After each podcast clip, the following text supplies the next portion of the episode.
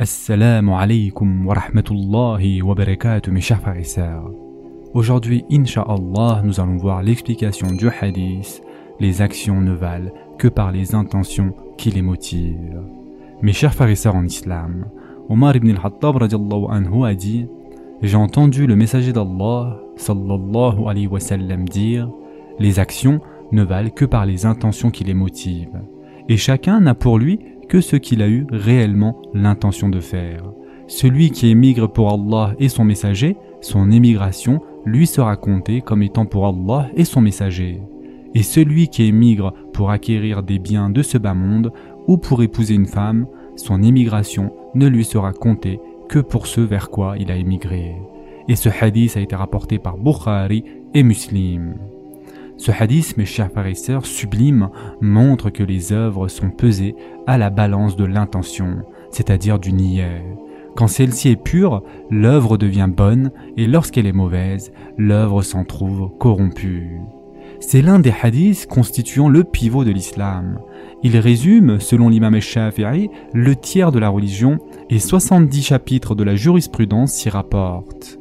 Ainsi, l'expression du prophète sallallahu alayhi wa sallam, les actions ne valent que par les intentions, signifie que les œuvres légales pour lesquelles est rétribué le musulman, comme les actes cultuels, c'est-à-dire les ibadat ou d'obéissance, ne sont valables, parfaits, considérés ou acceptables que s'ils sont entérinés par l'intention pure par laquelle l'on ne recherche que la face d'Allah D'ailleurs, certains savants estiment que ce sens englobe tous les actes, qu'ils procèdent du religieux ou du temporel, c'est-à-dire du niéwi.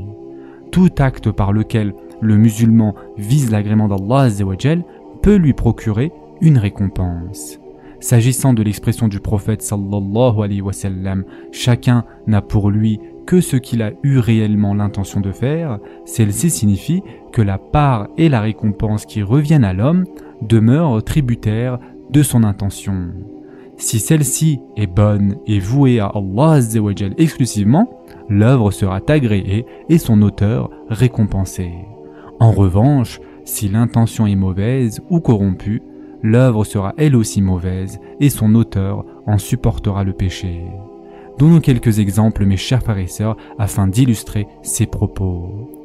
Celui qui formule l'intention de faire du bien, mais en étant péché, en sera récompensé. Celui qui veut faire du mal, mais s'en abstient, par crainte d'Allah, sera rétribué pour cela. Et celui qui veut faire du mal, mais il en est en péché, supporte quand même un péché.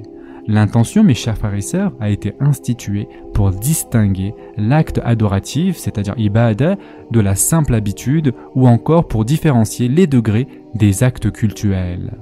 Par exemple, s'asseoir dans la mosquée peut avoir pour finalité soit la recherche du repos, ou soit la retraite spirituelle, c'est-à-dire irtiqaf.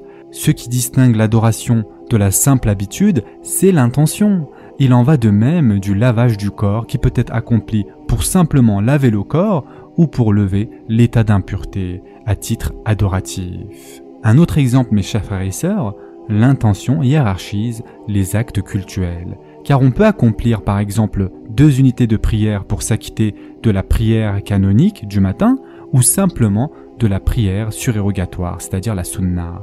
L'intention a été instituée également pour que l'œuvre soit vouée entièrement à Allah en effet, le croyant se doit de viser par ses œuvres l'agrément divin. Il doit veiller à ce que ses œuvres soient à l'abri des passions, de la recherche et de la satisfaction de l'ego. C'est ainsi qu'il peut espérer une grande récompense de la part de son Seigneur, Allah En tant que consécration de l'œuvre à Allah l'intention a été évoquée dans le Coran par le biais de la recherche sincère du visage d'Allah et en effet, Allah subhanahu wa ta'ala dit dans le Coran Fais preuve de patience en restant avec ceux qui invoquent leur Seigneur matin et soir, désirant sa face. Surat al-Kahf, verset 28. Allah dit aussi dans le Coran, pour parler de l'intention pure, et tout ce que vous dépensez de vos biens sera votre avantage, et vous ne dépensez que pour la recherche de la face d'Allah. Surat al-Baqarah, verset 272.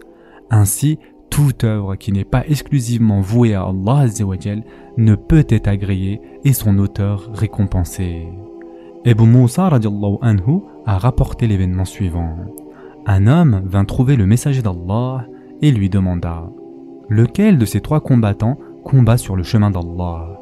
L'homme qui combat pour le butin, l'homme qui combat pour la réputation ou l'homme qui combat par ostentation?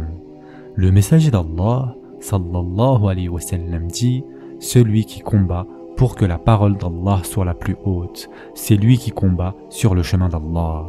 Et ce hadith a été rapporté par Bukhari et Muslim. Donc, L'intention pure par laquelle n'est recherché que le visage d'Allah constitue l'un des aspects de la sincérité envers Allah et le signe de la validité de la foi et des actes. C'est ce qu'exige d'ailleurs Allah de ses serviteurs. Et en effet, Allah dit dans le Coran Il ne leur a été commandé cependant que d'adorer Allah, lui vouant un culte exclusif, d'accomplir la salat et d'acquitter la zakat. Et voilà la religion de droiture. Surat al-Bayyinah, verset 5. Abandonner l'ostentation, mes chers frères dans les actes d'adoration est un signe de sincérité vis-à-vis d'Allah L'ostentation étant la recherche à travers l'œuvre d'une autre finalité qu'Allah. De ce fait, la sincérité dans les actes constitue une règle générale à laquelle, si les gens viennent à se conformer, l'état de la communauté islamique se réformera et les musulmans mèneront dès lors une vie agréable et prospère. La sincérité du commerçant, par exemple, envers son Seigneur, revient à ce qu'il montre de la miséricorde envers les gens lorsque ceux-ci sont dans une mauvaise passe, se satisfaisant d'un minimum de profit et se gardant de monopoliser les denrées alimentaires nécessaires. La sincérité de l'ouvrier dans son travail fait accroître la production et généraliser le bien. La sincérité des détenteurs du pouvoir envers Allah remettrait leur pays sur la voie de la réforme et ferait le bonheur et le succès de leur peuple. La sincérité des riches les empêcherait lorsque viennent les temps difficiles de se montrer avares alors que leurs concitoyens succombent sous le poids de l'indigence et des maladies. La deuxième place du hadith, mes chers frères et sœurs, met en exergue la place de l'intention, laquelle détermine le sort des œuvres. En effet, le prophète sallallahu alayhi wa a dit Celui qui émigre pour Allah et son messager, son émigration lui sera comptée comme étant pour Allah et son messager. Le terme hijra, c'est-à-dire émigration, consista à l'origine à ce que les musulmans faibles quittent un pays que domine polythéisme, impiété et oppression pour une terre d'islam, c'est-à-dire Dar al-Islam, ou encore un pays où ils ne sont pas assaillis du fait de leurs convictions religieuses. C'est ce que les premiers musulmans avaient fait en fuyant la persécution qu'ils subissaient à la Mecque. Ils ralliaient Médine où l'État islamique était en phase de genèse. Cette émigration renfermait certes une récompense immense, mais le prophète sallallahu alayhi wa sallam montre ici qu'elle dépendait de la nature de l'intention de l'immigrant.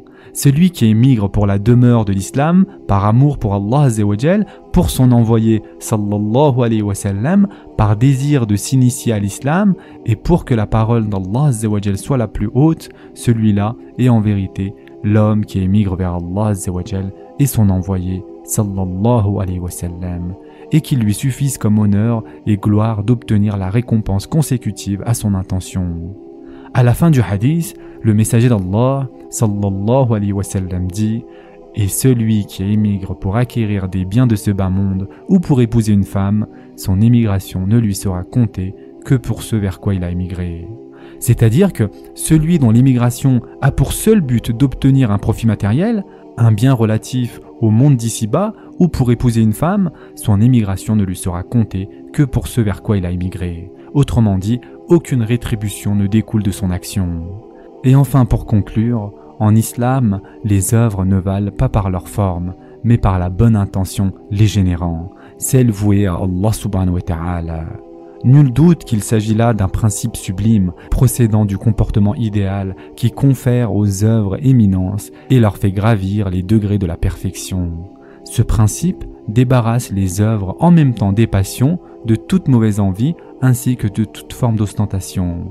C'est dire que lorsque n'est recherché que la satisfaction d'Allah, les intentions en deviennent pures, les cœurs unis, le bien se généralise et les musulmans se tournent tous vers la même finalité. Œuvrer en conformité avec ce qu'Allah agrée. Or Allah n'ordonne à l'homme que ce qui renferme pour lui du bien, Allah se passant des créatures. Ce sera tout pour aujourd'hui. En attendant, prenez soin de vous mes chers frères et sœurs, et à très prochainement, Inch'Allah.